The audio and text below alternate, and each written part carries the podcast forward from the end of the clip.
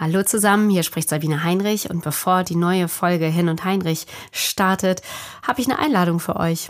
Wir machen nämlich einen Live-Podcast im Sommer am 16. Juni, das ist der 16.06. von 12 bis 13 Uhr hier am DZNE in Bonn. Das ist direkt an der Uniklinik auf dem Venusberg. Könnt ihr live dabei sein. Kostenlos natürlich. Es ist übrigens Tag der offenen Tür. Habt also die Chance, euch dieses wirklich äh, beeindruckende Gebäude anzugucken und viele interessante Gespräche zu führen. Infos dazu auf hirnundheinrich.de. Und jetzt kommt die neue Folge. Hirn und Heinrich, der Wissenspodcast des DZNE. Herzlich willkommen zu einer neuen Folge von Herrn und Heinrich. Hier geht's ja um neurodegenerative Erkrankungen in allen Facetten. Und wir besprechen ja auch Erkrankungen, die nicht so häufig vorkommen und sehr unbekannt sind. Das ist ein Podcast des DZNE. Das ist das äh, Deutsche Zentrum für neurodegenerative Erkrankungen. Und hier forschen Wissenschaftler und Wissenschaftlerinnen aus 60 Ländern und wir freuen uns auch immer sehr über Kommentare unter unseren Podcasts und auch über Mails. Und so hat mir eine Frau aus dem Münsterland geschrieben, dass sie den Podcast über die Ataxien gehört habe, denn ihr Mann sei betroffen und sie als Familie mit dem elfjährigen Kind versuchen, bestmöglich mit der Situation umzugehen. Eben, dass ein großer, starker, musikalischer und sportlicher Mann, wie sie schreibt, innerhalb von wenigen Jahren kaum noch laufen kann, keine Musik mehr machen kann und mittlerweile auch Einschränkungen beim Sprechen habe. Und weil die Krankheit so wenig bekannt sei und es wirklich manchmal einfach schwer falle zu erklären, woran ihr Mann leide, wolle sie den Podcast nur nutzen, um Familie und Freunden nahezubringen, was Ataxie eigentlich bedeutet. Herr Bob, kommt Ihnen das bekannt vor, wenn Sie sagen, meine drei Kinder haben CFTD, also eine zerebrale Folartransportdefizienz? Guten Morgen, Frau Heinrich. Ja, das kommt mir durchaus bekannt vor mit zerebraler Folartransportdefizienz kann außer denen, die damit eingeweiht sind, niemand was anfangen. Wie erklären Sie es? Landläufig als Vitamin B9-Mangel, das heißt äh, die Unterversorgung mit Spinat und grünem Gemüse. Oh, das ist aber eine sehr einfache Erklärung. Aber für die meisten ein guter Einstieg, um überhaupt zuzuhören. Mhm. Lassen Sie uns von vorne anfangen, Herr Bob. Ähm, Sie und ihre Frau haben drei Kinder und ja, ihr ältester Sohn ähm, hat sich eigentlich bis zu seinem dritten Lebensjahr, wenn ich das richtig verfolgt habe, ähm, ganz normal entwickelt. Und dann im April 2006 haben sie festgestellt, hier stimmt irgendwas nicht. Was war los? Wie Sie sagen, er hatte sich ganz normal entwickelt. Er konnte äh, sprechen, laufen, spielen, malen und fing dann mit circa drei Jahren auf einer Reise nach Frankreich an äh, zu stolpern. Da haben wir uns nicht viel dabei gedacht. Gegen Ende der Reise, acht Tage später, stolperte er zwei, dreimal am Tag. Und als wir zu Hause waren, hat sich das dann weiter gehäuft. Er versuchte dann immer stärker wieder an der Hand zu gehen. Nach einigen kurzen Wochen versuchte er sich wieder tragen zu lassen. Wir haben dann auch festgestellt, das Haptische funktioniert nicht mehr. Und dann war klar, ähm, da geht irgendwas in die falsche Richtung. Mhm. Und was haben Sie dann gemacht? Wir sind dann zuerst zur äh, lokalen Kinderärztin gegangen, haben eine Diagnose bekommen, vielleicht Entwicklungsverzögerung, vielleicht ein bisschen Ataxie, aber jetzt nichts Gravierendes. Ein dreijähriges Kind entwickelt sich ebenso und da das unser erstes Kind war, wussten wir auch nicht, äh, ob das jetzt typisch ist oder atypisch ist. Und äh, mit Ataxie und äh, diesen Hilfsmaßnahmen hat sich aber nichts verbessert, sondern es wurde kontinuierlich von Woche zu Woche schlechter. Das heißt, Sie haben dann auch sich nicht zufrieden gegeben mit dieser ersten Diagnose? Wir haben relativ schnell gesehen, dass das, was angedacht war, so Ataxie, Bewegungsstörungen ja vielleicht sein kann, aber durch eine intensive Behandlung vielleicht irgendeine Reaktion hervorgerufen werden sollte. Da hat sich aber nichts gezeigt. Es wurde einfach nur sukzessive sehr schnell sehr viel schlechter. Was heißt denn sehr viel schlechter? Sehr viel schlechter heißt, innerhalb von, von zwei, drei Monaten äh, saß er im Rollstuhl, konnte sich gar nicht mehr bewegen, hatte Krampfanfälle, äh, jeden Tag mehrfach epileptische Anfälle, Schreikrämpfe und bis Weihnachten, also die, die Urlaubsreise war im März, April, bis Weihnachten saß er komplett apathisch im Rollstuhl oder nicht im Rollstuhl, aber in, in so einem Hilfsmittel drin und hat sich überhaupt nicht mehr bewegt. Also hatte keine Körperfunktion, nichts mehr. Wie würden Sie die Zeit beschreiben? Wie beschreibt man eine Zeit, wo eine junge Familie mit zwei kleinen Kindern feststellt, dass das eine Kind von quirlig lebendig plötzlich apathisch äh, in der Ecke liegt, keiner weiß, worum es geht, keiner kann ihnen irgendwie eine vernünftige Aussage geben, womit, womit sie es hier zu tun haben. Und es ist so ein bisschen wie bei Asterix und Obelix. Sie sind der Meinung, es kann ihnen eigentlich überhaupt nichts passieren und dann fällt ihnen die Decke auf den Kopf. Wer konnte Ihnen dann sagen, was los ist?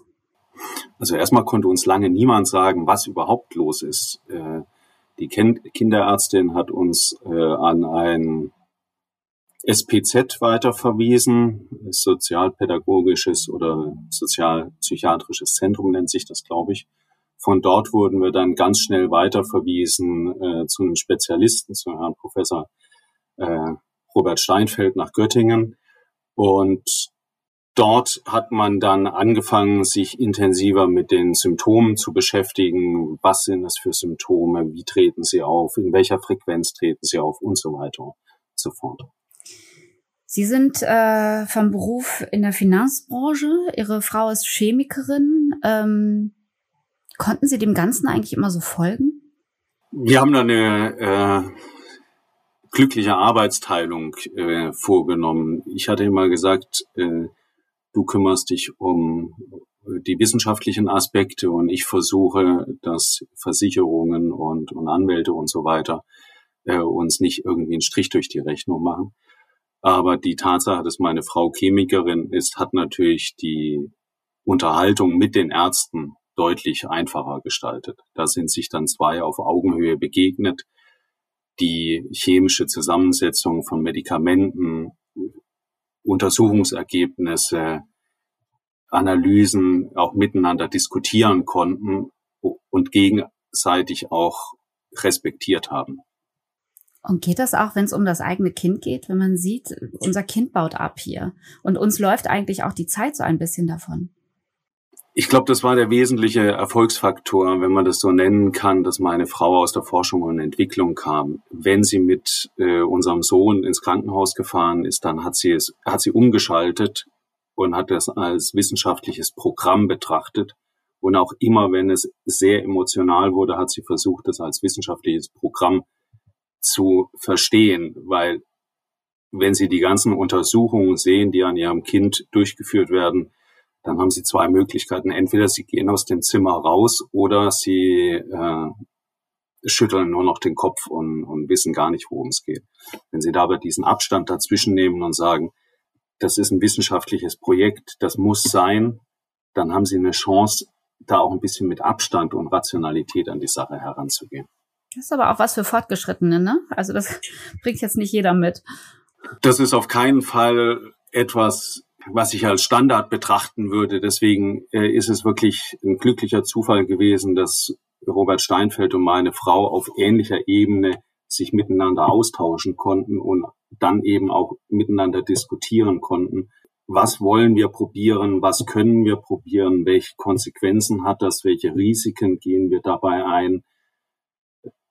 Was versprechen wir uns davon? Gibt es vielleicht alternative äh, Verfahrensmethoden, die irgendjemand anderes schon mal entwickelt hat? Das haben die zwei miteinander diskutiert und haben dann daraus immer abgeleitet, was ist als nächster Schritt möglich.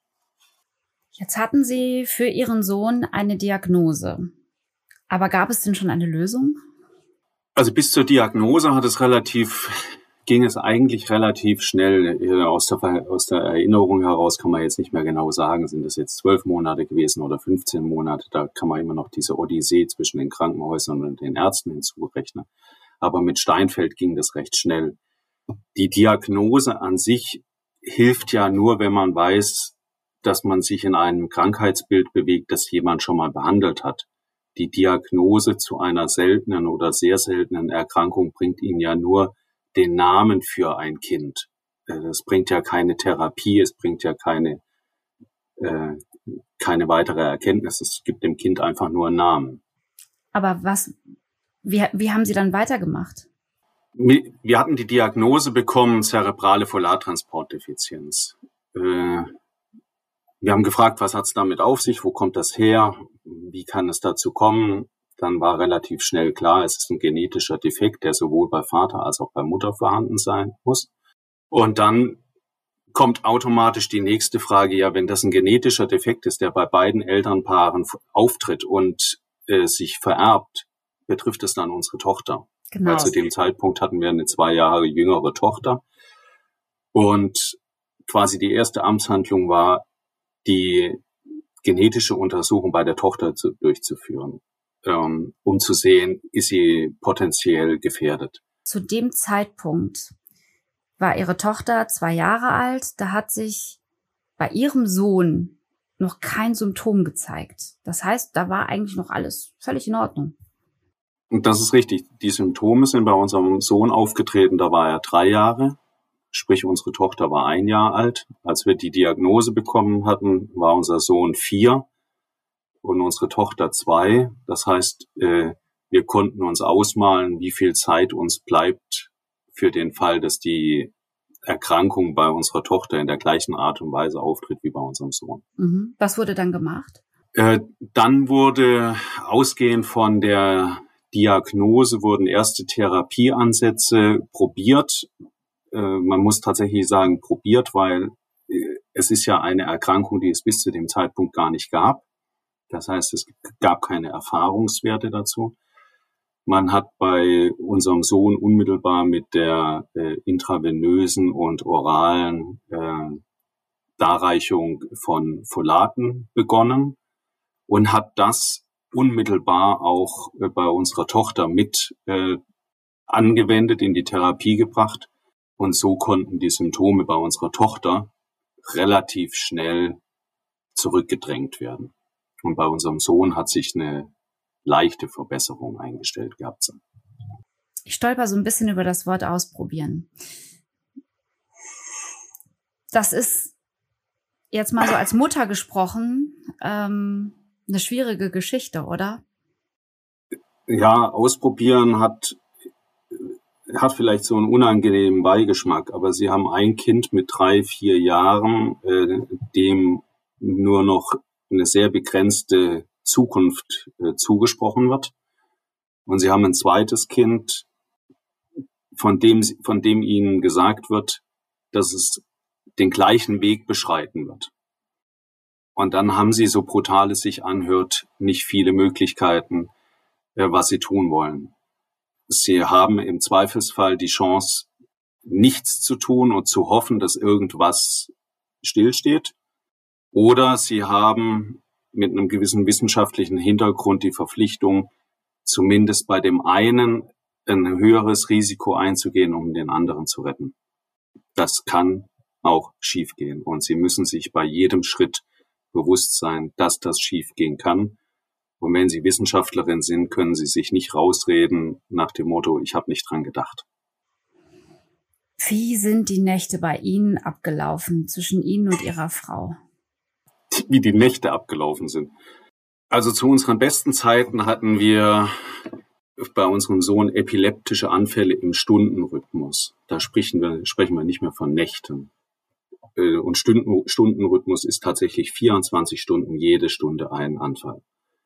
Das halt läuft so ab, es gibt einen epileptischen Anfall, der dauert vielleicht eine Viertelstunde, dann wird er medikamentiert, dann beruhigt sich das dann ist der Körper so erschlafft, dass er eine halbe, dreiviertel Stunde in den Schlaf fällt, wacht auf und das Ganze geht wieder von vorne los. Und das geht über Wochen. Einfach über Wochen. Ohne dass da irgendwas sich ändert. Und nach diesen Wochen, wenn sie da durch sind, dann stellen sie irgendwie plötzlich fest, diese Therapieansätze von Steinfeld fruchten. Der, die epileptischen Anfälle werden ein bisschen weniger. Das heißt, sie schlafen vielleicht zwei, drei Stunden. Und sie sehen, dass bei ihrer Tochter die, die Funktionen wieder zurückkommen. Wie man das schafft, weiß ich nicht. kann ich Ihnen nicht sagen. Muss so ein Elterninstinkt sein. Sie haben noch ein drittes Kind. Man kann ja davon ausgehen, wenn Sie sagen, wir haben einen Gendefekt beide und wenn dieser Defekt zusammenkommt, äh, passiert das, was wir bei unseren ersten beiden Kindern feststellen. Was waren die Gedanken bei Ihrem dritten Kind? Also rückblickend kann man uns vielleicht einen gewissen Fatalismus oder eine gewisse Unzurechnungsfähigkeit zuschreiben. Aber damals haben wir gesagt, laut Vererbungslehre die Chance, äh, dass ein Kind diese Veranlagung hat, ist eins zu drei. Also wir haben die Chance, dass das Kind gesund auf die Welt kommt. Was wir nicht wollten, war äh, unserer Tochter, die ja wieder einigermaßen äh, in der Spur war, so ein Schattenkind-Dasein äh, aufzuoktroyieren. Auf der einen Seite gibt es ein schwerst oder multiple behindertes Kind, das extremen Pflegeaufwand äh, in Anspruch nimmt und auf der anderen Seite haben sie ein kleines, quirliges Mädchen. Und da war uns klar, das ist so kein Zukunftsmodell. Was kann passieren? Es könnte passieren, dass wir zwei Rollstühle in der Zukunft haben. Gehen wir das Risiko ein? Und für uns, aber das ist wirklich nur eine Entscheidung, die wir für uns getroffen haben. Wir für uns haben gesagt, was kann uns passieren? Wir können zweimal die Ausprägung bei unserem Sohn haben oder wir können zweimal die Ausprägung bei unserer Tochter haben. Und wir gehen das Risiko ein, mit zwei Rollstühlen durch die Stadt zu fahren. Ist ein bisschen, ist vielleicht nur was für hartgesotten, ne? aber äh, es hat sich im Nachhinein bewährt. Meine Frage zielt darauf ab, ähm, es sind direkt bei ihrer, äh, bei ihrem dritten Kind ähm, einfach Maßnahmen eingeleitet worden, schon bei unserem dritten Kind haben wir natürlich äh, frühzeitig sensibilisiert darauf geachtet, diesen Gentest äh, eine Woche nach der Geburt oder zwei Wochen nach der Geburt direkt durchführen zu lassen. Und das Ergebnis war, wen wundert's, drei Treffer. Äh, mit drei Treffern haben wir dann gesagt, okay, das kann man positiv oder negativ sehen. Zumindest werden sie jetzt alle gleich behandelt. Wir haben unmittelbar mit der äh, Therapie begonnen und das ist eigentlich das Schöne an der ganzen Geschichte. Wenn man sich die drei im Vergleich anguckt, die Kleine hat, sie haben alle drei die gleiche Veranlagung. Die, gleich, die kleinste wurde ab Tag eins mit Tabletten behandelt, hat keinerlei Symptome jemals ausgebildet. Die zweite, da hat man es gerade noch rechtzeitig entdeckt, wurde intensiv behandelt, wird intensiv behandelt, ist von außen vollkommen unauffällig. Der dritte, bei dem wurde es halt nun mal zu spät erkannt, hat gravierende Schäden äh, davongetragen, ist aber am Leben geblieben. So drastisch muss man sagen. Sprich, je nachdem, wann man es erkennt und wie man es therapiert, kann es einen harmlosen Verlauf haben oder eben äh, auch wahrscheinlich zum Tode führen. Welche wissenschaftlichen Schlüsse ziehen Sie daraus? Also zum einen ist die Symptomatik, die sich bei dieser Krank diesem Krankheitsbild zeigt, ist interessanterweise sehr ähnlich eines Parkinson oder Alzheimers. Wie gesagt, ich bin kein Wissenschaftler. Ich kann mir nur man Schlüsse ja, ziehen. Man kann ja, man sagt ja im, im Volksmund auch Kinderdemenz. Ne? Das trifft es aber nicht ganz. Darauf wollte ich hinaus. Also die Symptomatik äh, die wir festgestellt haben, ist der einer Demenzerkrankung, Parkinson, Alzheimer sicherlich sehr ähnlich. Der, der Patient fängt an, leicht zu zittern, verliert Fähigkeiten, verliert die Sprache, verliert den Geschmack, verliert den, den ganzen Bewegungsablauf. Das geht alles verloren. Ich glaube, das sind Analogien, äh, die es wert sind, in der Forschung und Wissenschaft intensiver ausgewertet zu werden weil das, was wir dort gesehen haben, auch die Behandlungsmöglichkeiten, sind so, dass ich aus dem Bauch heraus sage, das muss eigentlich auch bei Alten funktionieren, was bei Jungen funktioniert. Glauben Sie, dass, dass Ärztinnen und Ärzte dieses Krankheitsbild genug auf dem Schirm haben? Auf dem Schirm haben können? auf dem Schirm haben können, vielleicht durch äh, den, die umfangreichen Informationsangebote, die es mittlerweile dazu gibt. Aber wir sprechen immer noch von einer sehr seltenen Erkrankung. Das heißt, uns sind Stand heute circa 35 Personen weltweit bekannt. Die wenigsten davon haben auch nur im Ansatz eine vergleichbare Chance, wie sie unsere Kinder haben, weil sie entweder in Afrika äh, detektiert worden sind oder in Ländern detektiert worden sind, wo die ja, Arzneimittelversorgung nicht so funktioniert oder weil äh, Eltern nicht bereit sind, die Risiken einzugehen oder Ärzte nicht bereit sind, diesen Therapieansatz zu verfolgen. Wenn man aber diese diagnostischen Symptome oder die Symptome frühzeitig erkennt und den Är Kinderärzten Informationen darüber gibt, dann ist das relativ einfach zu diagnostizieren, zumindest die ersten Schritte. Hm. Sie haben eine Stiftung gegründet. Ähm, haben Sie haben Sie Kontakt zu den anderen Fällen äh, weltweit? Helfen Sie sich untereinander? Sind Sie vernetzt? Wir haben, wir haben die äh, CFD Foundation gegründet als Verein der Betroffenen und Patienten, also Betroffenen, Patienten, Ärzten eine Anlaufstelle gibt, um sich darüber zu informieren die Patienten untereinander sind nicht vernetzt, weil sie treten so selten und so unterschiedlich auf, dass da auch die behandelnden Ärzte mit, der, mit dem Thema Datenschutz und so weiter diese Informationen nicht freigeben. Die wollen wir aber auch gar nicht haben, sondern wir wollen über die Ärzte und Wissenschaftler äh, da Transparenz schaffen, damit möglichst viele frühzeitig erkannt werden. Wenn es erkannt ist, ist es keine, äh, keine besondere Wissenschaft, es zu behandeln. Ich denke gerade in der Pränataldiagnostik, kann man das da schon feststellen? Das ist ja Fluch und Segen zugleich, die Pränataldiagnostik. Das äh, ist eine Diskussion für sich. Aber wenn ich doch ein Risiko ausschließen kann und vor allen Dingen weiß, je früher wir das dann behandeln, desto besser ist es, dann würde ich doch als werdende Mutter eher mal so sagen, okay, das untersuchen wir mit.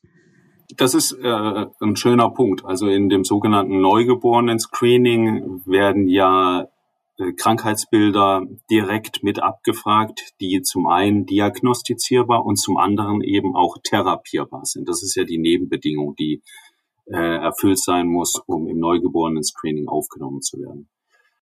Für beides setzen wir uns ein, da wir aber eine Erkrankung sind, die erst 2009 durch die Publikation von äh, Steinfeld äh, bekannt gemacht worden ist, haben wir momentan natürlich erst eine sehr geringe Historie. Und da gilt es noch viel mehr an äh, Aufmerksamkeit zu generieren, um das Thema ins Neugeborenen-Screening hereinzubekommen. Aber wie Sie äh, sagen, wenn es da drin ist, dann ist es sehr einfach, einfach nur äh, das Screening mit durchzuführen, zu identifizieren, Veranlagung vorhanden, ja, nein, wenn vorhanden, dann Tablette geben und gut ist es. Aber die Tabletten müssen eben immer vorrätig und vorhanden sein. Wie ist Ihr Alltag als Familie? Beschreiben Sie uns den mal. Also wir würden sagen, unser Alltag ist ganz normal. Natürlich.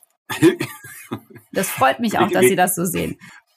Äh, wir kennen ihn ja nicht. Also unser Alltag ist im, im Wesentlichen geprägt davon, äh, dass unser Sohn äh, einen sehr hohen Pflegebedarf hat und er nichts selbstständig tun kann. Also er macht einen guten Eindruck und er kann lächeln. Soweit ist er wiederhergestellt. Er kann bedingt gehen, kann er auch. Aber ansonsten dreht sich im Grunde genommen alles darum, äh, ihn zu versorgen und dann aber noch äh, zwei pubertierende Mädchen im Haus zu haben, die auch ihre Ansprüche gegen die Eltern stellen. Was wir nicht machen können, ist jetzt mal kurzerhand äh, Pizza essen gehen oder in Urlaub fliegen. In Urlaub fliegen fällt flach, weil wir uns nicht weiter als zweieinhalb Stunden von, von den behandelten Krankenhäusern entfernen. Das schränkt unseren äh, Aktionsradius deutlich ein. Essen gehen ist immer so eine Sache, wenn man in ein Restaurant geht, sollte man vielleicht auch nur dorthin gehen, wo man einigermaßen bekannt ist, weil wenn ein epileptischer Anfall passiert, dann ist es gut, wenn der Gastwirt weiß, er muss nicht gleich den Notarzt rufen, sondern die Eltern haben das im Griff. Insofern ist es bei uns eigentlich ganz normal. Äh, das meiste dreht sich um Sebastian, wie gesagt, und äh, den Pflegeaufwand, die Einschränkungen, führen im Grunde dazu, dass wir nur etwas intensiver mit der Zeit umgehen, die wir haben. Was ist das ganz Besondere an Ihrer Familie? Was ist die besondere Stärke? Ich glaube, die Stärke besteht darin, dass wir nicht, nicht so naiv sind zu glauben, dass nur weil es heute gut ist, morgen auch gut ist. Also wir haben genügend Hoch und Tiefs in dieser ähm, Odyssee erfahren, um zu wissen, dass es ganz schnell auch wieder anders sein kann. Ähm, wir wissen aber auch alle, dass in dem Moment, in dem es kritisch wird, die Familie ganz eng zusammenrücken muss. Jeder weiß, was zu tun ist.